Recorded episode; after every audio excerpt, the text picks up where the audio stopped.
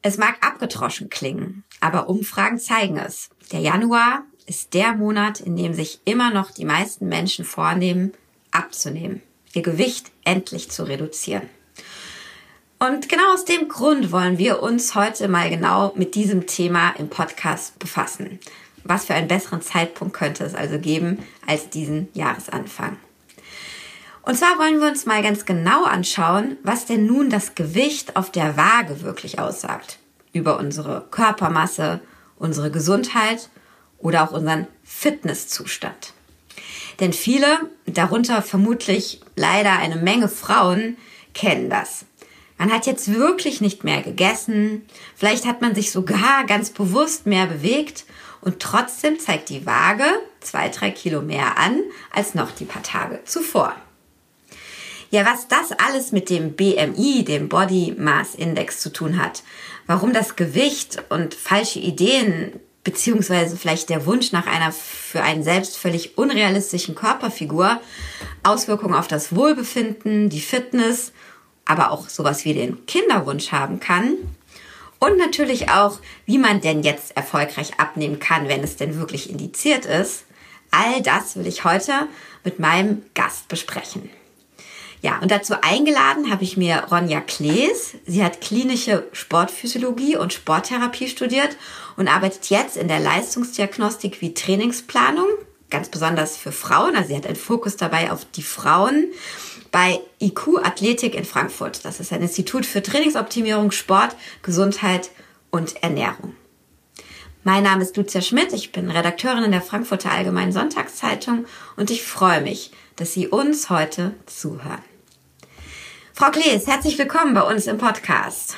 Ja, hallo, herzlich danke für die Einladung. Ja, ich habe es eben schon gesagt, es gibt Menschen und leider gar nicht so wenige, ähm, die gehen jeden Morgen erstmal auf die Waage oder zumindest mal jeden zweiten Morgen. Und für die bedeutet das, was dann da an Zahlen steht, wie der Tag wird. Also was esse ich denn jetzt heute eigentlich? Wie fühle ich mich? Was bedeutet das für die weitere Woche? Die Einstiegsfrage, ist das sinnvoll, sich jeden Tag oder jeden zweiten Tag zu wiegen, um zu kontrollieren, ob das Gewicht noch gleich ist oder eben auch Abnehmerfolge ähm, zu sehen?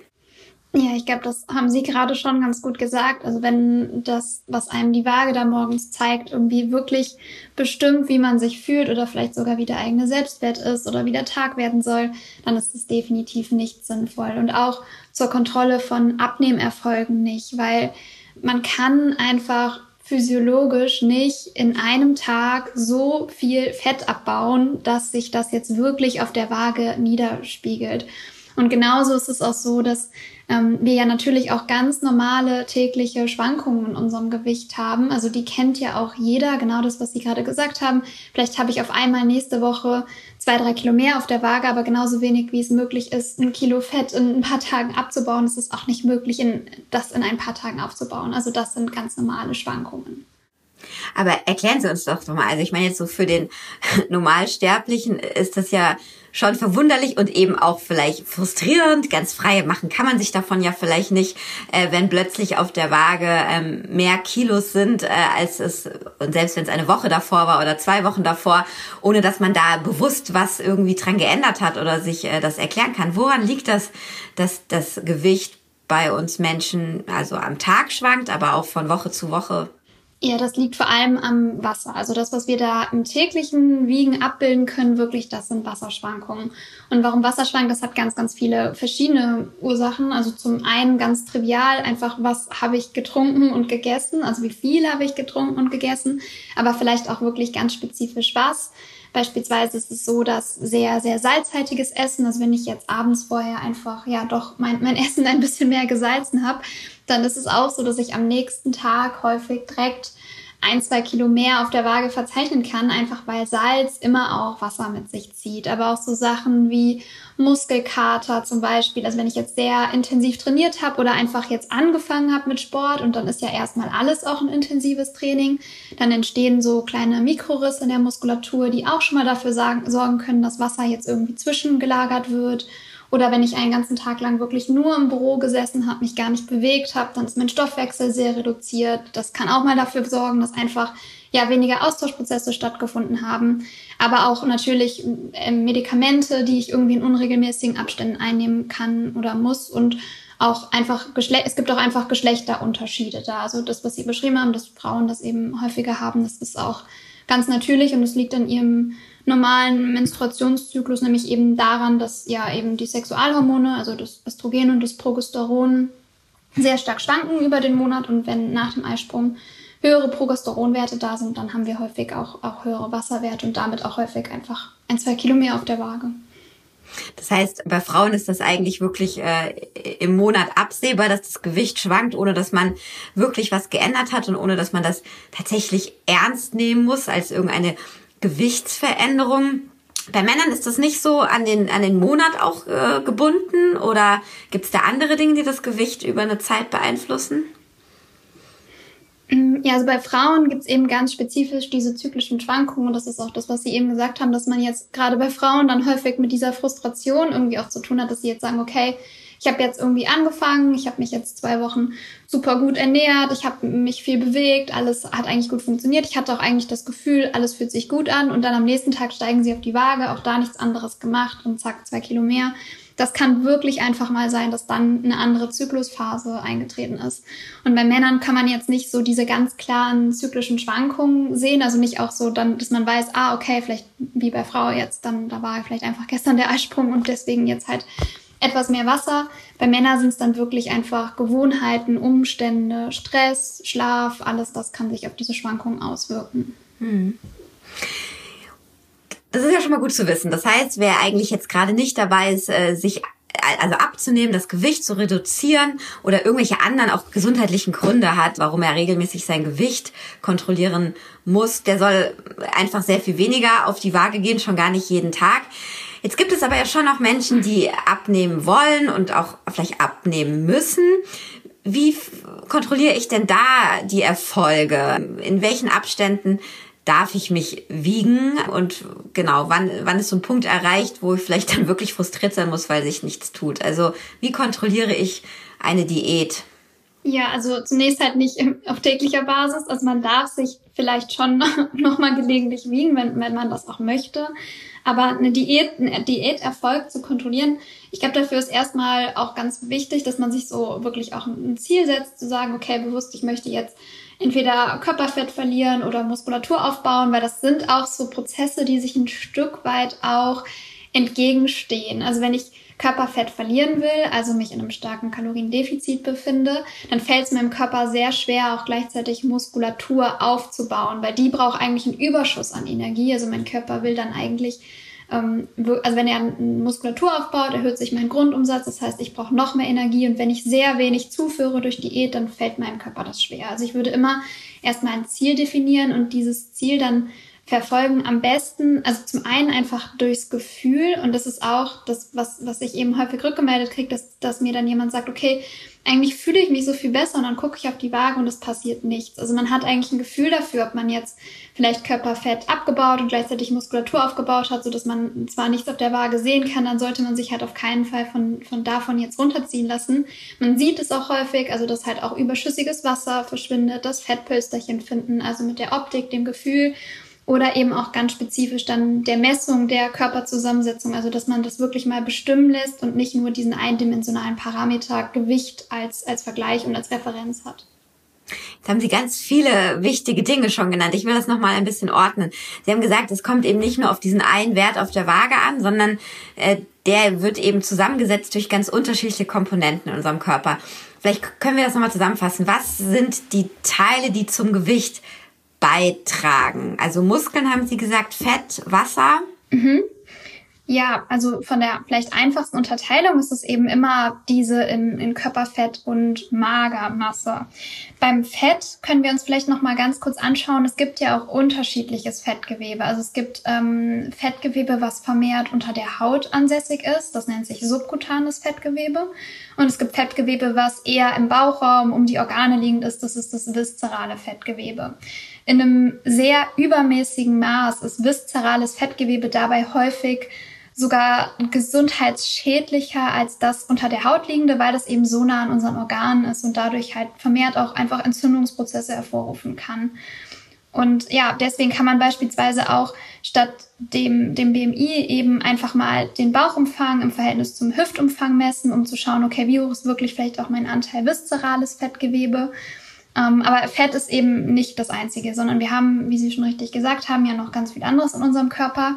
Das heißt, die Magermasse, alles das, was nicht Fettgewebe ist, unterteilt sich dann weiter in das sogenannte intra- und extrazelluläre Gewebe, wobei intra eben alles an, also innerhalb der Zelle liegend bedeutet und das ist alles an Muskel- und Organzellmasse, was unseren Umsatz bestimmt, den Stoffwechsel, also auch unseren Grundumsatz belegt und das ganze außenliegende, also außerhalb der Zelle liegende, extraliegende, das ist ähm, unser Stütz- und Bindegewebe, also eben ganz klassisch das Bindegewebe, aber auch Knochen und Knorpel und ja, Gewebsflüssigkeiten. Und diese ganzen Verhältnisse bestimmen eigentlich dann, wie gesund wir sind und nicht nur das Gewicht, sondern eben das, was es dann auch ausmacht. Und was ist da, wenn man das, wahrscheinlich sagen Sie mir jetzt, das ist individuell auch wieder unterschiedlich, aber vielleicht kann man es zumindest mal für Frauen und Männer sagen oder so für den, diesen Durchschnittsmenschen, äh, den man gerne nimmt, den es aber so natürlich auf der Welt eigentlich gar nicht gibt. Aber trotzdem, was ist eine optimale Zusammensetzung? Von was brauche ich wie viel? Ja, also da haben Sie schon auch ganz, ganz richtig gesagt, Frauen und Männer. Also wir haben da einen ganz hohen Geschlechterunterschied, aber auch eben natürlich einen Altersunterschied. Also das sind die zwei Unterscheidungen. Und klar ist es individuell, aber wir haben so Normwertkorridore, sag ich mal. Und bei Frauen ist es so, dass über alle Altersspannen hinweg die Normwerte sich irgendwo beim, beim Körperfett verteilen, so zwischen 22 und 35 Prozent. Also alles so im Bereich 22 bis 35 Prozent Körperfett gilt eigentlich noch als normal und alles darüber oder darunter ist dann entsprechend zu niedrig oder zu hoch. Und das wollen wir ähm, vermeiden. Und bei Männern ist es so, dass ähm, die Körperfettwerte irgendwo zwischen 10 und vielleicht 25 Prozent schwanken im Bereich und darunter oder darüber dann halt zu niedrig, zu hoch entsprechend liegen. Und ja, da sieht man schon mal einen ganz, ganz klaren Unterschied. Also bei Männern endet quasi der, der Normbereich der Körperfettwerte da, wo er bei Frauen anfängt. Also da ist schon mal eine ganz, ganz wichtige Unterscheidung, dass man sich da als Frau gerade im Bereich Körperfett einfach nicht mit den Männern vergleichen darf. Das funktioniert nicht. Mhm. Jetzt haben Sie ja eben äh, ausführlich erklärt, wie, um welche Fette es geht und eben intrazellulär und auch unter der Haut und an den Organen. Jetzt geht es ja eben darum zu sagen, ich glaube, es ist auch das Beispiel mit diesem typischen Bierbauch, der ist viel schlimmer, als wenn man insgesamt einfach ein bisschen kräftiger ist. Wenn ich jetzt eben sage, ich möchte dieses, ich nenne das jetzt mal den schlechten Fettanteil, den möchte ich in meinem Körper tatsächlich reduzieren. Also wie mache ich das? Wie kann ich, wie kann ich abnehmen? Wie kann ich fitter werden, um gezielt die Komponenten anzusprechen, die Sie eben oder wo, zu denen Sie jetzt auch sagen, die sind einfach wichtig, um ähm, ja um fit zu sein und ein, ein gesundes Körpergewicht zu haben. Ja, also da kann man zwei verschiedene ganz übergeordnete Stellschrauben drehen, würde ich sagen. Zum einen kann man sagen, okay, ich ähm, ich baue jetzt wirklich ganz gezielt Muskulatur auf, auch um meinen Grundumsatz zu erhöhen, was eben mein, mein täglichen, dass ich einfach täglich mehr ähm, in Ruhe schon an Kalorien verbrauche, so dass ich einfach auch, wenn ich mal an einem Tag äh, nicht so viel zum Sport komme, das nicht so problematisch ist, einfach weil mein Körper durch einen höheren Muskelstatus einfach auch in Ruhe mehr verbraucht.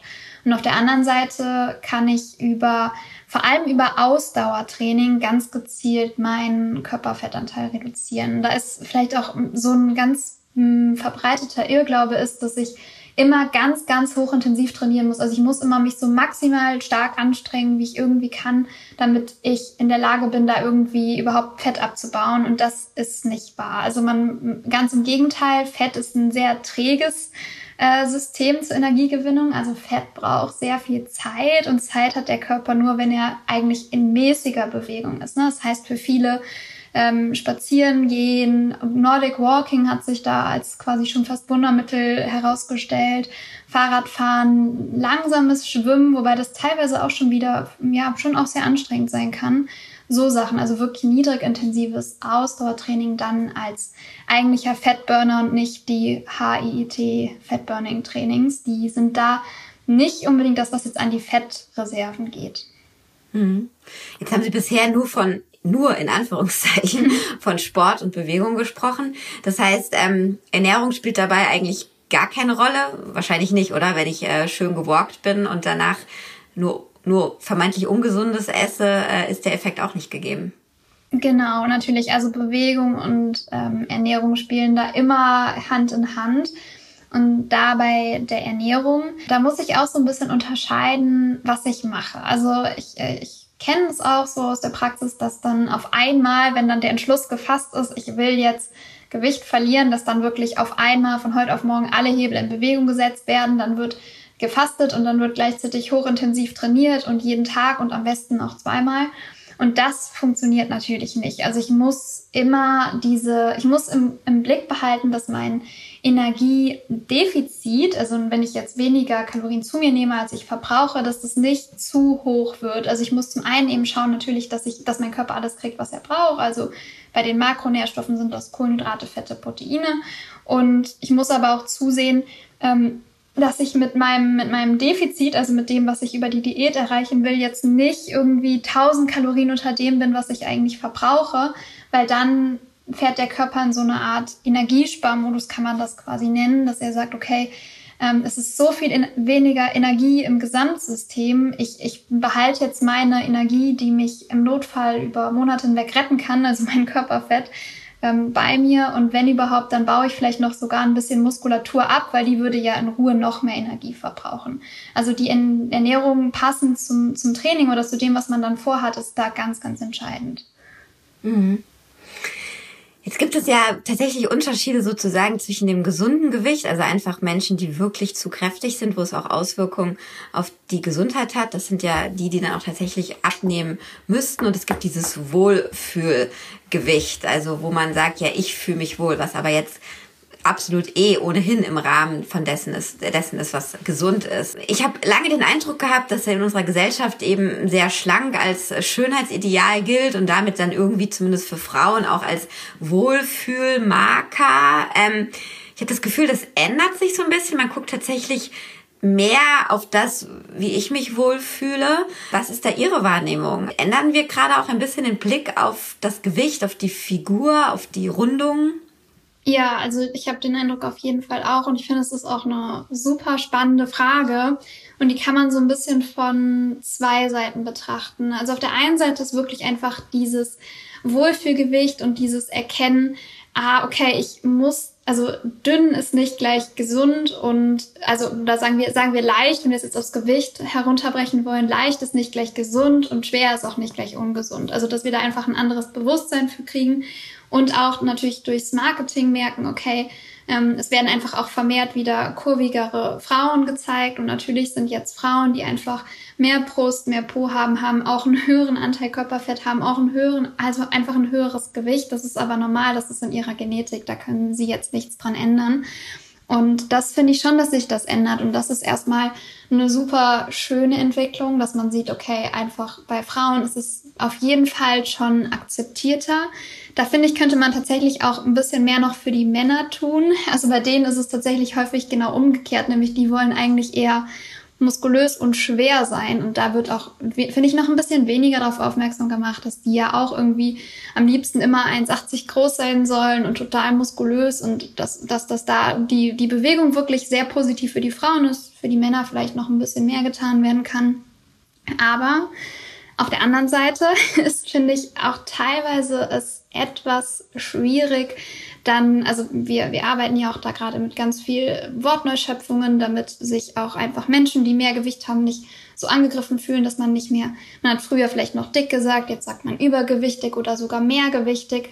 Und da muss man jetzt auch ein bisschen aufpassen, dass man in dem ganzen Rahmen der Body Positivity nicht auch die wirklich einfach gefährlichen Nebenwirkungen von Übergewicht auch unter den Tisch kehrt. Also dass man jetzt nicht sagt, okay, jemand ist jetzt, oder dass sich vielleicht sogar Mediziner nicht mehr trauen zu sagen, okay, hey, du bist wirklich übergewichtig und das geht auf deine Gesundheit, das ist nicht gut für dich, ähm, einfach weil sie Angst haben, dass sie die Menschen kränken. Also da muss man jetzt so ein bisschen den, den Bogen einfach finden und das ist ein schmaler Grad.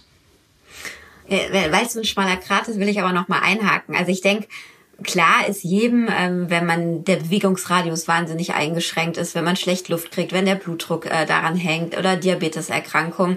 Ich glaube, da würden auch Hausärzte tatsächlich noch äh, auch was dazu sagen. Das sind natürlich Faktoren, die klar machen, hier ist einfach zu viel Gewicht im Spiel. Ein bisschen weiter runtergebrochen. Woran merke ich, oh, jetzt, egal wie ich mich dabei fühle und egal in welcher Phase ich gerade bin, ob ich mich wohlfühle oder Zeit für Sport habe, aber jetzt muss ich aufpassen. Was sind die ersten Anzeichen, dass das Gewicht eben auch gesundheitlich jetzt ähm, aus, also negative Auswirkungen hat. Ja, es sind halt häufig wirklich so, erste Faktoren sind Sachen wie wirklich Müdigkeit, Antriebslosigkeit. Also wenn ich eben viele, viele Fettzellen einfach im Körper habe, die auch schon eine gewisse Größe erreicht haben. Also wir haben alle Fettzellen, aber gerade wenn man wirklich auch ähm, äußerlich dann wirklich auch an, an, an Körperfett zunimmt, dann werden diese Fettzellen auch größer, senden verstärkt Entzündungssignale aus und das beschäftigt unser Immunsystem. Das heißt, häufig werden die Menschen schneller krank, sind müde, sind abgeschlagen, antriebslos. Es geht eben auch sehr häufig dann, wenn man auch weniger Energie natürlich hat, dann macht man weniger Sport, man, man neigt vielleicht eher mal zu Rückenschmerzen, weil die Muskulatur nicht so da ist. Oder dann halt eben wie Sie auch gesagt haben, irgendwann kommen halt auch Begleiterkrankungen dazu, wie Bluthochdruck oder im schlimmsten Fall auch dann Diabetes oder weiterführende ja, Herz-Kreislauf-Erkrankungen. Ich will jetzt trotzdem nochmal auf die andere Seite sozusagen der Medaille wechseln. Und zwar, ich habe es auch schon in der Anmoderation äh, ein bisschen angedeutet, mal weg von denen, die tatsächlich äh, Gewicht abnehmen sollten. Einfach aus gesundheitlichen Gründen gibt es bei allem positiven Blick aufs Gewicht auch immer noch Menschen, auch vielleicht gerade junge Frauen, die sagen, nee, ähm, ich muss eine Diät machen, ich fühle mich hier zu dick, ich äh, bin hier noch nicht richtig durchtrainiert. Der Blick zu sehr aufs Gewicht, und jetzt reden wir aber nicht von Magersucht oder so, das ist ja nochmal eine andere Baustelle, mhm. oder zu oft, zu schnell, zu wiederholt Diäten, können eben auch negative Folgen hervorrufen. Sie haben da im Vorgespräch das Stichwort Kinderwunsch zum Beispiel genannt. Wie meinen Sie das und was gibt es da noch für Dinge, an die man vielleicht gar nicht so denkt, wenn man sich überlegt, ach jetzt jetzt mache ich mal wieder Fasten und nehme mal ab, obwohl ich doch eigentlich schon echt recht recht äh, schmal bin. Ja, ja, man muss dabei mal bedenken, dass unser Körper nicht so schnell mitgekommen ist wie unsere Industrialisierung. Also der Körper ist von seinem Mechanismus irgendwo noch in der Steinzeit und selbst wenn wir vom Kopf her wissen, wir halten jetzt Diät, aber theoretisch ist der nächste Supermarkt ja nur 200 Meter weit weg und wir können uns jederzeit genug Essen kaufen, damit wir überleben, so weiß das ja unser Körper nicht unbedingt. Also der arbeitet quasi in Hunger- und Sättigungsperioden und wenn wir gerade gesättigt sind, dann, dann funktioniert alles gut im Körper, alle Prozesse laufen, wie sie sollen und wenn ich über eine lange Zeit nicht genug Energie zuführe, dann arbeite ich eben in diesem Strom- oder ja, Energiesparmodus, wie ich ihn eben genannt habe im Körper, indem ich einfach sage, okay, alle Prozesse fahren runter. Es wird maximal ähm, Energie innegehalten im System, um einfach nicht äh, zu viel zu verbrauchen, weil der Körper eben nicht weiß, okay, wie lange hält diese Periode jetzt vielleicht auch an, wann gibt es das nächste Mal genug Nahrung. War ja früher nun mal auch so, als man eben noch äh, ja, Essen draußen suchen musste, dass man jetzt nicht immer unbegrenzte Verfügbarkeit welches hatte und dadurch ja, ist dieser Mechanismus auch überlebenswichtig. Wenn ich das jetzt lange mache, vor allem als Frau, dann ist äh, häufig eben die Folge, dass das erste System, was aussetzt bei Frauen, das reproduktive ist. Also das heißt, die, die Periode bleibt häufig aus und das ist eben das ganze Kinderwunschthema, was damit angestoßen wird. Weil wenn ich nicht mal genug Energie habe für mich, um meine Prozesse am Laufen zu halten, dann habe ich erst recht nicht genug Energie, um noch die, ja, die Entwicklung von einem Baby jetzt in mir zu fördern und zu halten. Und deswegen ist ganz bewusst, dass dieses System erstmal aussetzt, dass eine Schwangerschaft einfach dann auch gar nicht mehr auftreten kann. Und häufig, wenn das nur eine kurze Phase ist, reguliert sich das schnell. Aber wenn man das über eine lange, lange Phase hinweg macht, dann werden ganz, also werden wirklich systematisch alle Hormonausschüttungen runtergefahren. Und gerade bei Frauen ist das Östrogen, also das weibliche Sexualhormon, auch super wichtig, zum Beispiel für den Knochenstoffwechsel. Also es kommt dann häufig auch häufiger mal zu Knochenbrüchen oder Osteoporose. Und das sind alles Folgen, ja, die dann wirklich mit, einem, mit einer Langzeitdiät oder mit langer Zeit extremem äh, Haushalten der Energie zusammenhängt. Und das muss dann, das müssen gar nicht die Frauen sein, die jetzt, wo man wirklich denkt, oh, die sind super, super, super dünn, weil eben auch einer dieser Mechanismen dann ist, dass der Körper lieber kein Körperfett mehr abbaut, eher bevorzugt noch welches aufbaut, teilweise sogar und eher Muskulatur abbaut, also das, was mich auch in Ruhe ja noch mehr Energie kosten würde und dadurch mm, jetzt ja einfach diese Probleme wirklich auch auftreten können. Hm. Jetzt haben wir ziemlich ausführlich sozusagen die beiden Enden besprochen. Einmal die, die es wirklich nicht mehr nötig haben und die, äh, genau, die einfach ein bisschen aufpassen müssen, dass sie im Körper mit zu viel Fasten und Diät keinen Schaden zuführen und gleichzeitig die, äh, die tatsächlich auch vielleicht ärztliche Hilfe brauchen und wirklich auch die gesundheitlichen Folgen schon merken, die das Gewicht angehen sollten. Jetzt haben wir aber eben auch von denen kurz zumindest gesprochen, die merken, oh Mann, die Hose zwickt oder die Bluse geht nicht mehr richtig zu. Und wir haben Anfang des Jahres äh, 2023, die Leute nehmen sich was vor.